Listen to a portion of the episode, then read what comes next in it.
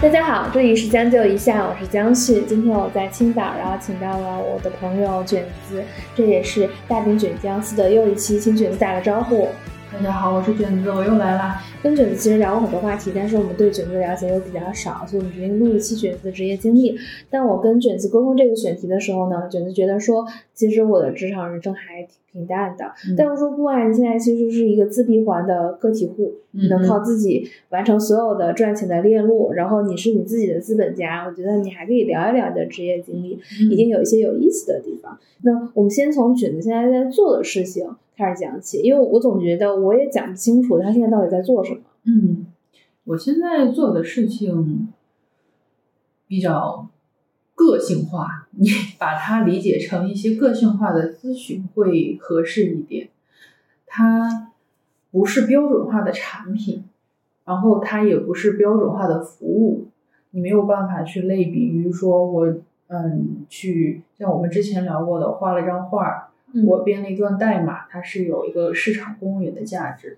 我不是的，我是把我过去这么多年的工作经验总结出来的一些解决方案，再结合我自己对于这个不管是内容市场、金融市场二级的还是一级的，以及我自己的一些看法，还有我自己过去呃不是说学识吧，可能就是积累的一些知识，它总结出来的一些经验。我在我的我梳理出了一些技能包也好，还有解决方案也好，那是所幸过去有一些契机接触到了一些有需求的客户，那我帮他们解决了问题，然后我可能在这个上面做的事情也还做的比较合理，所以他们就会介绍其他的客户来。哎，卷子多大？九三年啊，其实工作的时间也不是很长。对，但是。呃，我们其实可以从最开始的地方来聊一聊，就为什么你过去的职业经验能够积累做到现在这件事情？你觉得有复制和参考价值吗？你不能说是复制，但是有参考价值。嗯，为什么不能复制的原因是太平淡了，没有什么好复制的。就是你没法给我讲出一个，说我今年九三年我做什么事情，年赚一百万或者两百万。对，然后主要是。太多的人讲过互联网的工作，太多的人讲过金融机构的工作，大家已经总结出来了非常明确的方法论和生存技巧。嗯，而且我自己的对于职场的观念和其他人对于职场的观念也不太一样。哎，你的观念是什么？为什么跟大家不一样？呃，我很多人在做工作的时候，从他们进入职场的第一天，我不知道你是什么心态。嗯，我做职场的时候，可能也是家庭原因，我没有很多。后顾之忧，我只顾及自己的好奇心。嗯，我一直在向外，向不同的领域去探索。我的目标一直是不是目标？我的想法一直是去探索整个产业链上面整个环节是怎么样形成的。我没有说像很多呃小伙伴、很多朋友在工作的第一天开始，可能就是。我要从 P 六啊做到 P 七，做到 P 八。我的目标是三十岁一毕业是 P 四或者 P 五啊，对对，就无所谓，就是差不多就是说我从一个工人变成经理。对对，就是这种，我不是这种想法，我是有一点可能显得不太靠谱，但是可能出有一点随意和浪漫色彩的是在于我要看完整个产业链，然后我这个产业链是什么的产业链？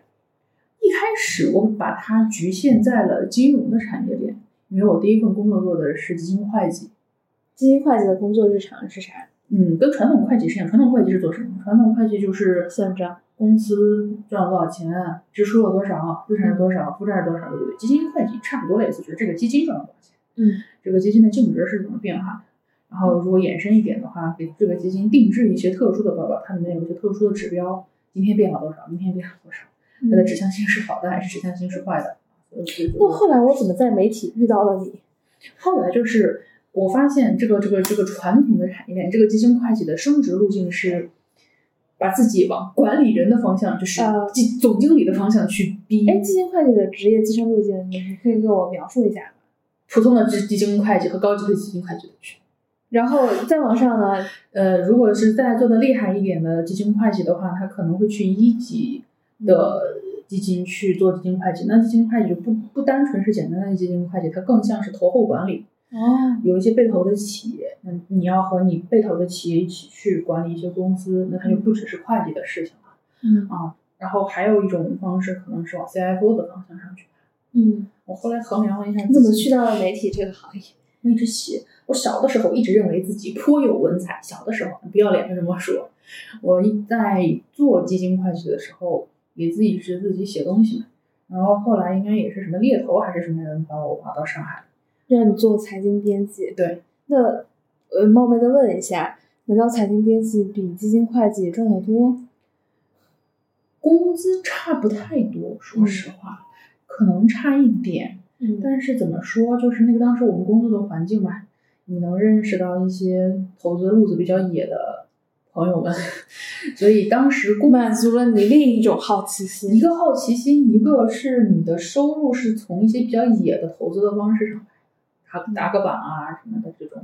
我不知道你当时有没有做，反正我做了。我没有，我我主要是那个时候，因为我还是在偏海外宏观的那个组里，嗯嗯，其实还是一个有点新闻的逻辑，海外宏观啊，国内宏观呀、一样也是新闻，但是我跟市资本市场 A 股市场就更接得更近嘛。对对对，然后我就在这个上面，就是我当时的收入就不止依靠于公司的收入。因为我当时知道，呃，我们公司有很多人都不喜欢做任何管理工作，因为会浪费时间看浪费盘炒股的时间曾曾经有就是我们 曾经有一个你们同事去到一家互联网公司，就那个人之前在上证待过，后来在我们那家媒体待过，然后又被挖到一家互联网公司，然后。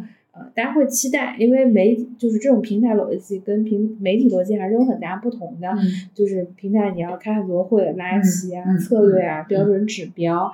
这个大哥开完两天会之后，就非常不想去了，就是认为这件事情耽误我看盘的时间。嗯，我们那个时候的收入大部分来自于交易的收入。哎，那你们每天的生活状态啥样？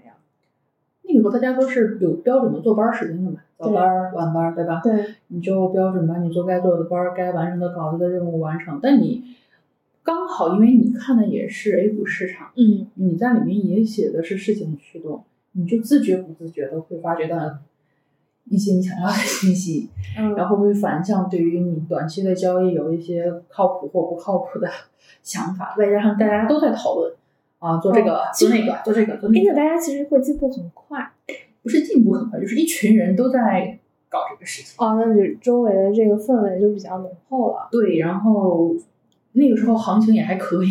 呃，应该是行情比较好的那几年。对，因为我那个时候参考指标是在的知识付费，因为我们这种跟一般的知识付费产品还有点不一样，嗯就是比较强投资导向的。有我们的这个知识付费的收入跟行情极其相关。对，所以一样的嘛。所以我们那个时候，我从那个时候就开始有一点认知，或者是认识到，呃，投资者的一些心态。然后我后面就会自觉不自觉的做的内容，写的内容也好，还是做的项目也好，都跟投资者相关。嗯嗯，在媒体呢，是把自己放在一个内容生产方、内容供应方。嗯我生产出来的内容有可能被媒体发出去啊，有可能会供应给其他的机构去做，也嗯，有可能就死掉了。嗯，就这种内容生产方，我觉得其实你你的媒体编辑生涯跟资本市场的距离是更近的。对我对，对，而它不像是很传统的编辑，对传统的编辑要追求舆论效果，我们不追求的，对，我只追求我有没有抓到票。我我 我其实从上海来北京以后，认识了更多媒体老师，因为嗯其实从国内的角度来讲，还是北京的媒体老师更集中。嗯我就会发现，之前在的一家机构，他的媒体不典型，嗯就是很多媒体老师，其实大家都会发现他呃善于社交，就是会就是人情世故更多，这不是一个负面的含义啊，就是更会照顾大家的情绪。但反观我们之前在那家机构，就人均 I 人，嗯，就我算是这里面非常 E 人的类型了，嗯所以所以一般情况下，在编辑部的时候，或者在知识付费的那个部门里，老板一直把社交的工作交给我。大家其实很多人为了去那家去那家媒体上班的编辑，都是为了以后不能不不需要做公关，和我只写稿能炒股，别的事儿你别来找我，下班就消失的这种感受。是就感受很好。我我当时我还挺喜欢这种感受，我当时也一直认为自己是一个 I 人，但后来事实证明我是一个在 I 和 E 之间反复横跳的人，我可以做 I 人，也可以做 E 人。对我后面有自己的一些想法，也一定要就是比较巧，我忘了当时应该是我之前后面一个机构的老板亲自就缘分所在，从哎呦 boss 直聘上捞捞到了我。啊，我还以为年纪轻轻就被人看天赋异禀，说小卷啊，你可以来我这儿打打工。不是有有点像，但是那个时候用 boss 直聘的还不是特别多，boss 直聘那个时候是一个比较小众的，没有像什么当时应该比较火的是前程无忧还是嗯什么对那种五八同城，对对对对对对，什么智智联智联招聘哎哎哎，就是那些。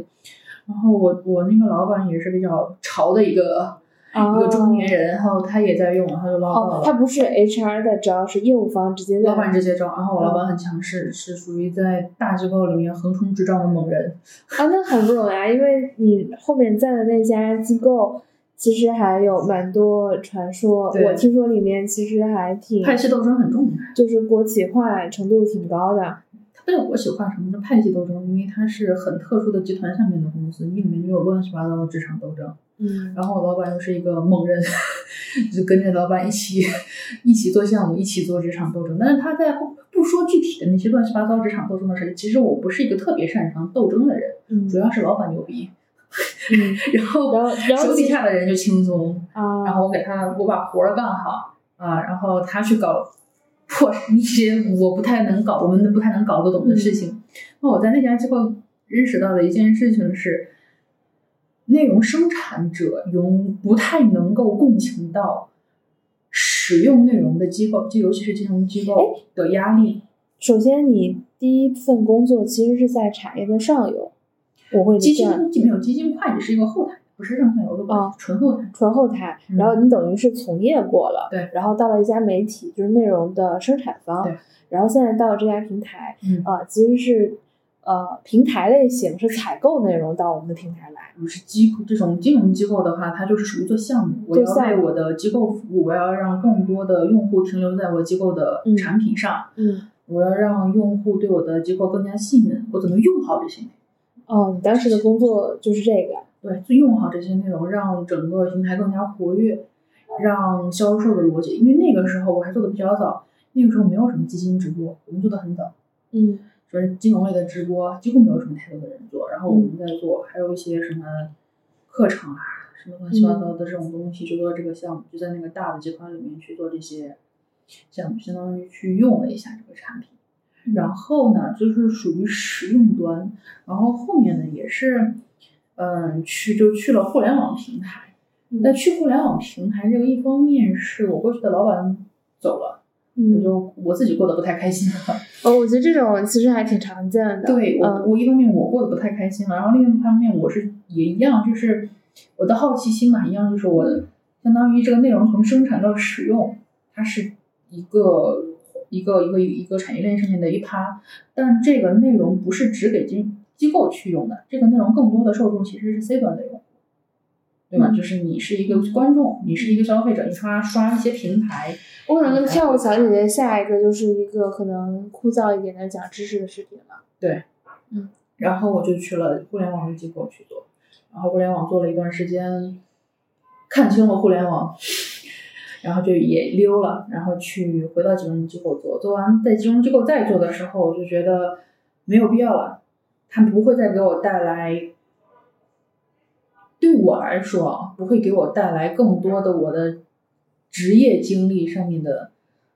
什么知识层面和认知层面和经验层面的增长，它更多的需要的是我的经验为公司创造价值。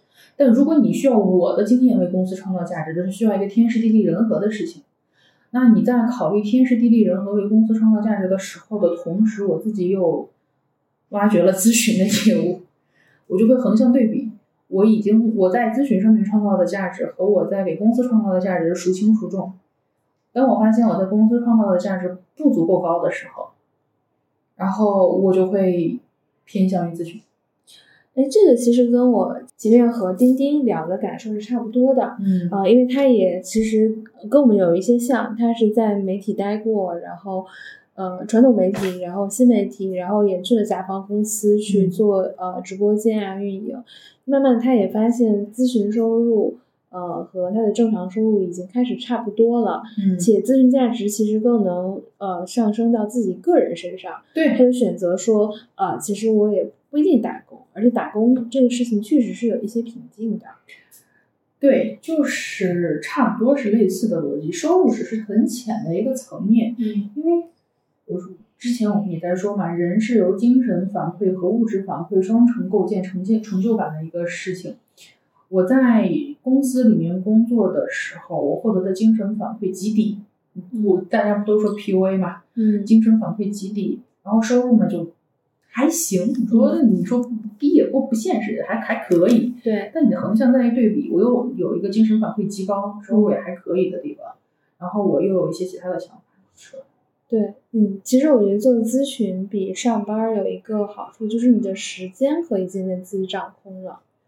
对，你会一开始想的都是好，但是做起来的时候就会有各种各样乱七八糟的事情。那你其实从全职打工出来到现在有多久了？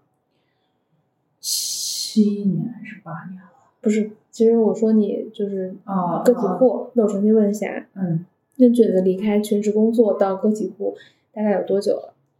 做了有一年吧。一年时间。嗯你你会有呃，因为你现在是做咨询嘛，嗯这种东西不是确定性非常高的和连续的嗯，它可能时多时少，嗯忙的时候超忙，不忙的时候超闲。嗯，我不知道这一年你有过生存压力吗？没有。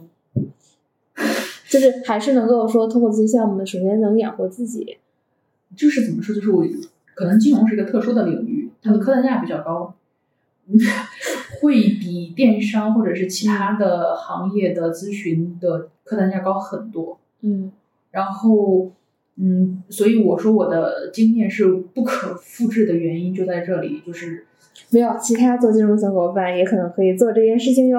呃，是不一定能复制啊，只能说是不一定能复制但我。觉得比较特殊，确实是因为你在这个财经内容产业链的所有的对都做过。对我都玩了一遍，然后呢，能够输出一些相对比较有指导性的一些解决方案吧。然后再加上金融行业又是一个客单价比较高的一个行业，嗯，所以我生存压力不大，几乎没有生存压力。那你会焦虑吗？焦虑会焦虑，人的焦虑是我们焦虑有不同的焦虑，你会当下焦虑，嗯你嗯会未来焦虑，但我更多的不确定性和焦虑是会对未来的焦虑，因为我不确定这件事情可以做多久。但是这个事情其实一样啊，就是你打工的时候，我们上班的时候，你确定这个班一直能上？呃，以前都是传统在呃父母那个年代，对其实你就是确定这个班就是能一定能上的。对对，但是到换算到现在这个年代，如果你在互联网公司，那确实你就不能确定这个班一直能上。是啊，不只是互联网公司，你像有一些特殊，有一些行业，什么土木啊、设计院啊，一样，大家都很大。嗯啊，一样你就招，不能说招不保，起码就是它的不确定性就更大了。所以，所以我我的不确定性，其实和打工人的不确定性和不安全感一样，就是我不知道我这件事情能做多久。但是好在是，嗯，客单价足够高，时薪我的工作的时薪会相对高一些。反正生存压力不太大的一个比较重要的一个原因是在这个客单价比较高的一个情况之下，我从过去一系列经验里面总结出来的这种咨询的解决方案，它更多的已经其实是形成了某种类型的资产，然后它不再是很简单的像上班儿一样的去要卷同事，要去卷老板，要去靠时间换钱，它更多的已经形成了啊、一种无形资产，然后在那里可以为我带来比较合适的被动、半被动、半主动收入。嗯这个东西其实听起来有一点不太好理解，就是我自己是这么认分类的，就是如果你是打工人，嗯，你是上班的啊，你是种地的都可以，你是看在用时间换钱的人，这个东西就叫做你的主动收入，你的客单价是由你的老板决定的，你你是一个被定价的人，定价权不在你手上。是的你能跟老板去砍价吗？我我常常跟别人说，就是看起来白领非常的幸福，嗯，但是其实你只是老板的生产资料。对呀、然后煎饼果子它的老板看起来没有你光鲜亮丽，很苦，但是人家的煎饼果子它的所有都是他自己的生产资料对。你说的这个生产资料，你把它理解为资产就比较好理解了。对，它就是可以给你带来未来的现金流的收入，而且资产正常情况下，煎饼果子你是可以涨价的，你可以加一些花里胡哨的东西什么的。我还可以决定我今天出摊儿不出摊儿呢。对你还上班儿你得对你还可以决定是不是我往里面放一点什么奇怪的东西，我多卖一块钱；对，放点什么有意思的东西，多卖两块钱。嗯那一样，我的咨询也是一样的，我们我会有一个定价权，相对合理的定价权啊。嗯当然，它是有市场公允价值，我不可能瞎胡养，那是客户买不买单了。嗯所以会有一个定价权掌握在自己的手里。所以说，这个东西某种程度上面不只是用工作换钱，它不再是用时间换钱的一个概念，它变成了相对可靠的无形资产。它只是不像是煎饼摊儿一样，那里放了一个固定的东西。它只是存在电脑里面的一些线索、一些资料和存在我脑子里面的一些逻辑和思路。嗯但它你要用话来描述出来的话，它和煎饼果子的生产资料是一样的。哎，我这里有一个问题，因为现在也在互联网公司时间久了，嗯。我相信有很多在垂类，它可能不一定是财经，嗯。呃，我觉得财经这个赛道还是有一些特殊，因为大部分财经运营离职以后，他们都会选择说，啊、我能不能去金融机构、嗯。去券商、去基金公司去做品牌的品牌公关？我觉得很少，品牌公关一般还是会从媒体招。嗯然后另一种人的想法是去那个电商运营部门，就比如说嗯网金部门网金部门，其实这种是比较多的。呃，做咨询的人其实很少。嗯然后另外一部分，其实比如说我周围会遇到啊，什么做美食餐饮这部分品类，嗯有一些人他们就想持续的做咨询的这个工作，嗯啊、比如说餐饮餐饮店线上线下对一咨询，嗯但是我会有一个问题，我觉得这件事情经验方法论呢，好像不是那么难，这件事的难度好像是在获客这件事情上。哎，是它本质咨询业务本质就是一种特殊的服务业，它是化疗，嗯它的服务业和你去洗个脚、嗯按个摩，本质上是一种服务，只是它是语言之间传递信息的一种。那我会有个问题，嗯我们怎么去校准这个行业的交付结果？没办法校准，你校准不了，你得用，除非你能跟用户绑定在一起，你为他的结果负责，那这不会产生一些问题吗？当然会产生一些就是问题了。就是咨询了，但是有可能个寂寞，对，第一是寂嗯寞，第二是我好像参照你这个做了，但没拿到大家预期的这个结果，嗯那就会产生不一定特别好的口碑，那可能会影响复购，或者它也带不来不了新的客户，然后你周围的资源又是既定的，那这个生意还能持续吗？那这件事情就取决于什么呢？取决于，如果是一个低客单价，像你说的美食啊、消费啊嗯这样子的，它如果呃获客的力度比较差，嗯它的客单价又很低，那嗯它会出现问题。金融不太一样的点说了，它的客单价是比较高，我没有那么强度的获客的压力，因为我也没有招聘其他的员工，我不养活员工，我养活我自己就够了。嗯所以一方面客单价高，然后另外一方面是什么呢？就是消费者是，尤其是你说的美食，嗯，消费需求是不可捉摸的，是永远不可被哦，它是。动态的，它极度个性化，但金融，嗯，它是有一些套路在里面。嗯它是你可以区分短期目标、中期目标和长期目标，是有一些既定的套路在里面。嗯它不是纯粹的 C 端咨询，嗯它是 B 端咨询，嗯所以就就学着不太是同一件事情。嗯如果你说哈，我是做 C 端的咨询，我不是也做过 C 端的咨询嘛？你也有小伙伴来来我这里咨询，这样子的获客我就，如果我只做这种获客，这种咨询，我压力就会很大。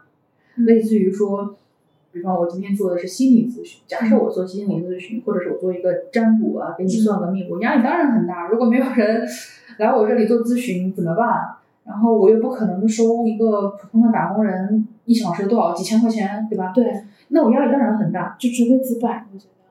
对啊，就几百块钱，我何必呢？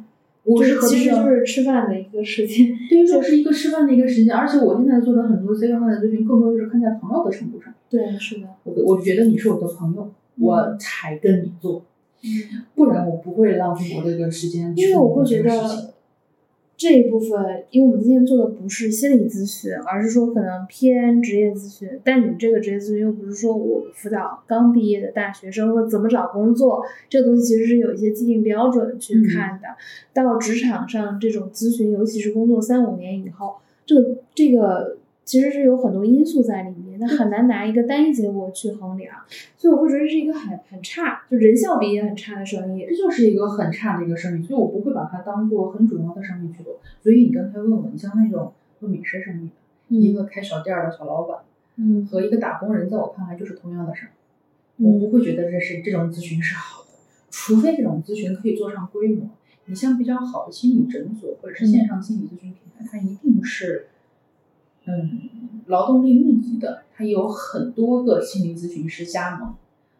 哦，对，这个比如说像什么简单心理、易心理，他们其实都是这种模式。对，有很多个呃加加盟你这个咨询的线上的平台也好，或者是你的咨询的诊所也好，你才可以形成比较合适的利益规模。嗯，而且在国内知知识付费的环境又比较差，所以说。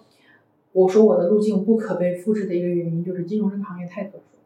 嗯，你说，你说我做的这个东西，它大概率都是做 B 端的咨询，我也敢给 B 端的人去讲一讲，聊一聊，你们应该，我们应该怎么样去做，呃，投资者教育的东西也好，或者怎么样去做自媒体也好，我不会有太多的顾虑，因为我有过去的一些经验。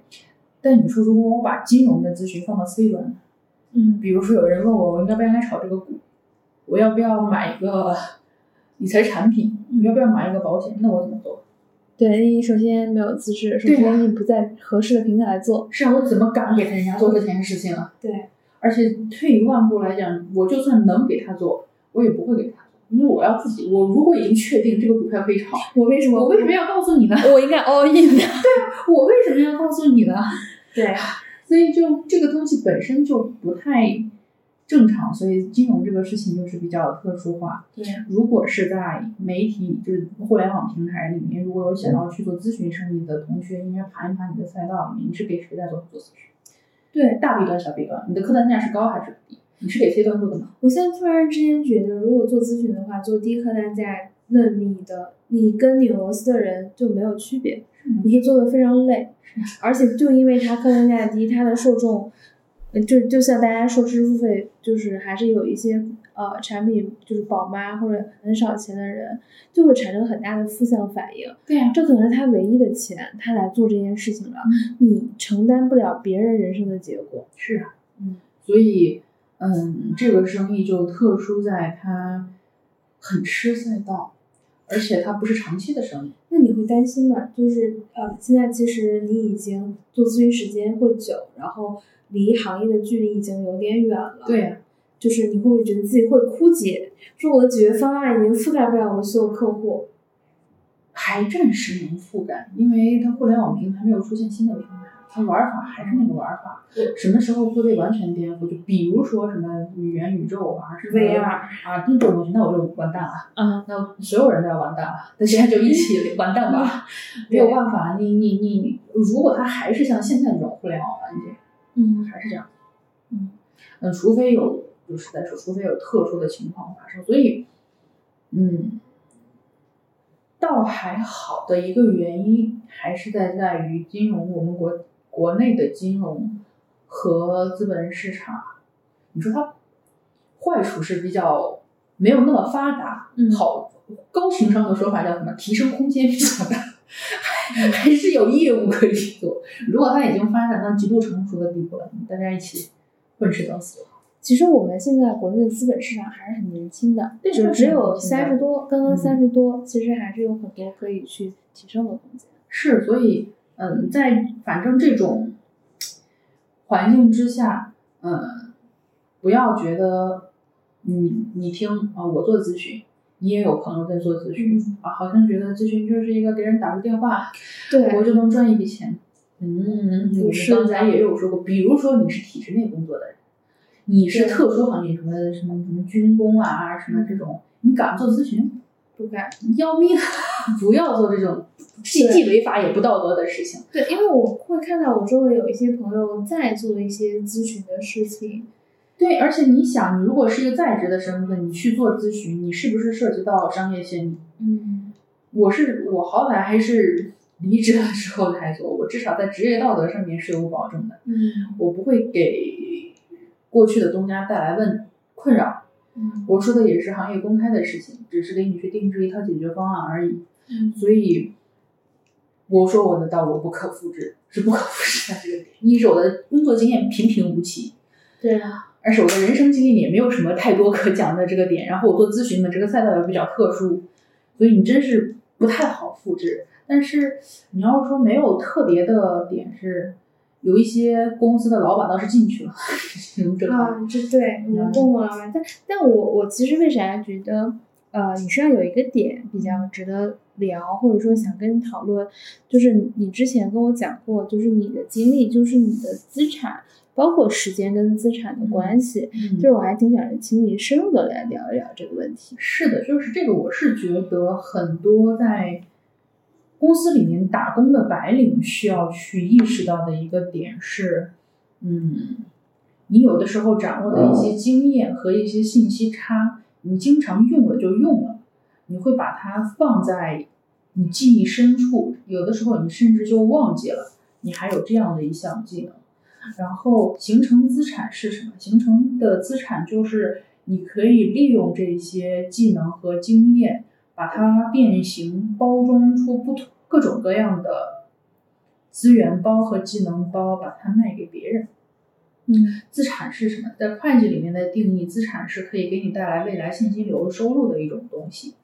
如果你的信息差只停留在你的脑子，作为你给你领导汇报，你给你客户汇报，你教你的实习生或者你下一任的员工。然后，或者是你带你的员工，你把它当做这件事情来做，就比较吃亏。嗯，所以我们会觉得有一些很多互联网出来的人喜欢卖什么教你做自媒体的课，对，然后或者是教你做运营，嗯，是吧？当年的还有人人都是产品经理，对，还有教你做什么，教你码代码的那种，人家会嘲笑人家，会觉得你算老几？你来教我，你教的是什么东西？会有一些嘲笑和看热闹的心态在，嗯，但是我想要去纠正的一个，人家这个东西做的对的地方在于，他把信息差和认知差包装成了他自己的一种资产，这是很多人没有认识到的一个点。嗯，有些人就压根儿没有这个意识，呃，我一辈子就是穷，一辈子就是用时间去换金钱，用时间去换金钱。哎，你具体来说说，时间换金钱跟资产来。换就区别是啥？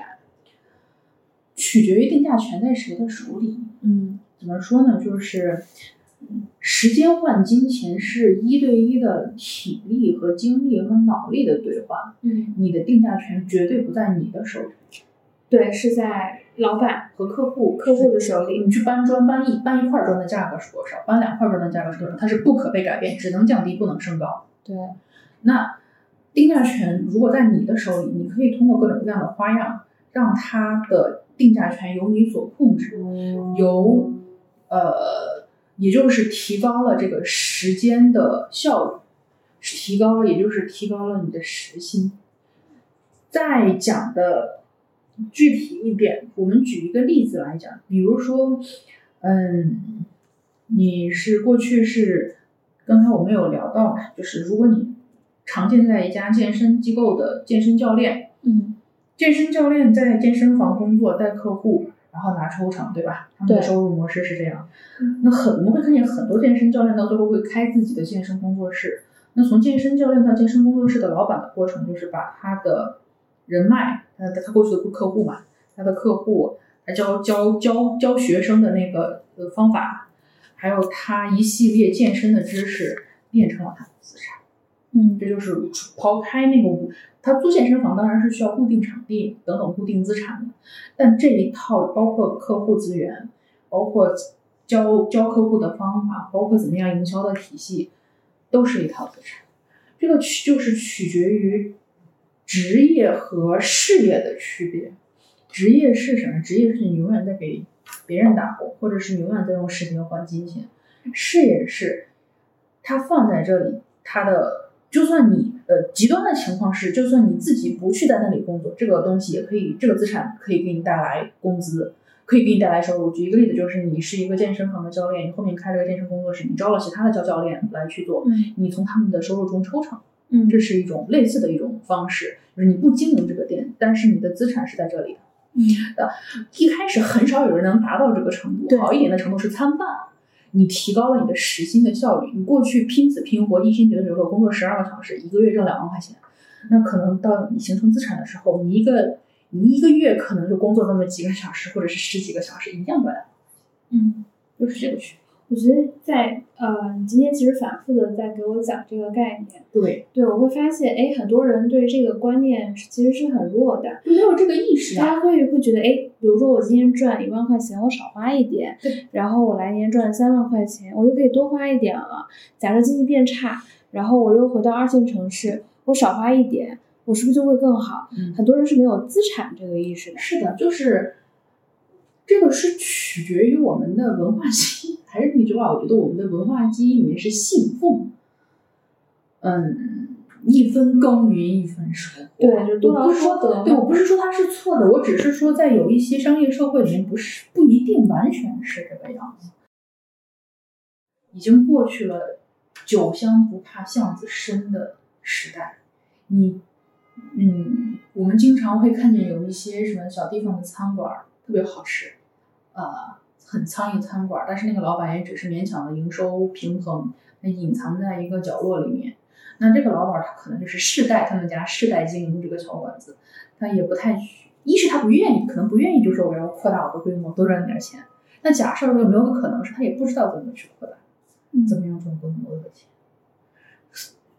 你的这种大家守着自己的一亩三分地，少赚一点就少花一点，多赚一点就多花一点的这种，现在这种的，嗯，动态里面是没有错的。现在这种动态里面的好处是人的确定性和安全感是足够的，你是相信自己的劳动可以获得回报，这个东西是呃，我们刚才有可能之前的节目里面也有聊到过，当经济环境是无限增长的时候。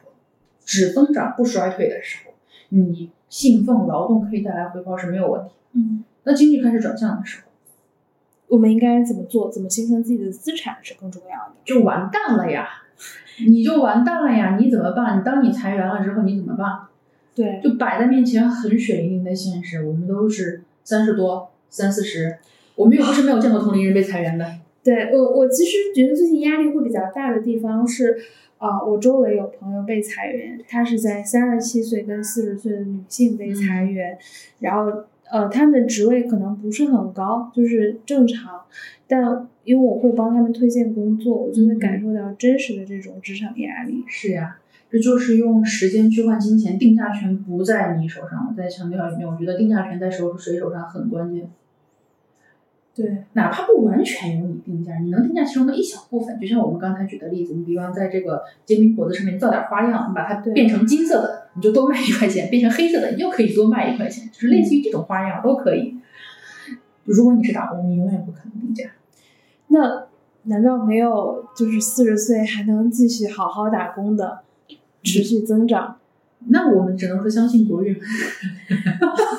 这个话题就被聊死了。这个这个话题不能继续了。对这个话题就我我被聊死了。我我觉得这个是核心是，我觉得他讲的事情是说，我们需要一定的掌控力，但是如果你永远拿时间换钱，这个掌控力就不在你手上了。是不是掌控力这件事情，其实就是取决于经济增长。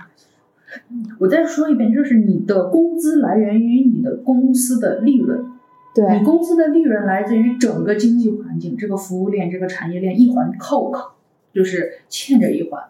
有一些消费者、有一些用户会觉得啊，什么有钱人都是坏的，嗯，然后打这个倒资其实本家前两年这个会比较火，对会比较火，但你会发现资本家打倒了之后，你的工资从哪儿来？对你的工资从哪儿？也不是说你的老板就是资本家，而是说有可能那些资本家购买的服务和产品就是你们公司生产。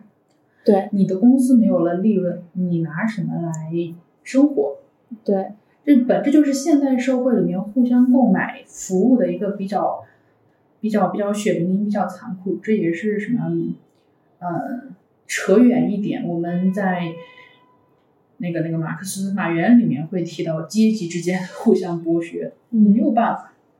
所以对于普通人，就是普通人和像我们这种打工人，我可能意识到的比较早，就是我发现咨询是可以把我过去的信息和认知差变成一种资产的一种方式。嗯也有其他人，虽然他不知道这个东西其实叫资产，但他确实在做这条路，嗯他也在赚钱。大部分的人是没有这个意识，不知道，嗯所以焦虑也是白焦虑。很多人辞职了之后，或者是状况不太好的时候，他会干什么？